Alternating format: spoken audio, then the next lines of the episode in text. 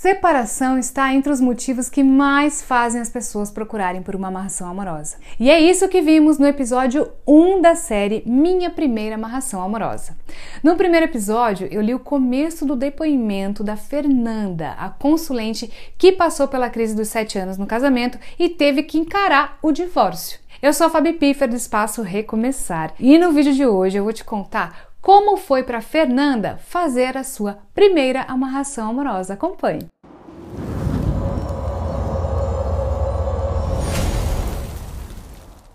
No primeiro episódio, Fernanda disse em seu depoimento que pesquisou na internet por dicas para voltar com o ex e que tentou colocar essas dicas em prática para ter o seu marido de volta, mas ela não teve sucesso e foi aí que encontrou informações sobre a amarração amorosa. Se você perdeu esse episódio, eu vou deixar o vídeo aqui nos cards para você acompanhar essa história desde o comecinho, tá? Vamos ao depoimento. Quanto mais eu lia a respeito da amarração amorosa, mais acreditava que essa poderia ser a solução que eu precisava para recuperar o meu casamento. Nessas pesquisas eu encontrei um anúncio de um pai de santo que fazia amarração amorosa pela internet e fiquei muito esperançosa de que poderia fazer o trabalho sem ter que ir em algum lugar para isso. Eu decidi marcar a consulta espiritual com esse pai de santo e durante o atendimento eu já comecei a notar que havia algo de errado nisso. Ele não era acolhedor, não fazia questão de entender o que tinha acontecido no meu casamento. Falava como se não importasse o que eu tinha passado para fazer uma amarração amorosa. E eu tinha lido que nem todos os casos são indicados fazer uma amarração.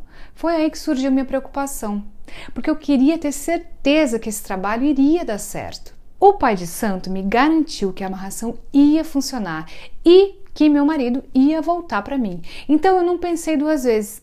Fiz o pagamento que ele me pediu e passou uma semana e ele não me falou mais nada. Não disse se o trabalho tinha sido feito e nem me deu as orientações sobre o que fazer. Foi nesse momento que eu percebi que eu tinha caído num golpe que eu não ia ter acompanhamento e nem sequer uma amarração amorosa. Ele simplesmente usou isso para tirar proveito de um momento difícil da minha vida. E eu, desesperada como eu estava, eu não consegui perceber isso com clareza. Mandei várias mensagens para ele, liguei naquele número que ele usava para atendimento, mas eu não tive nenhuma resposta.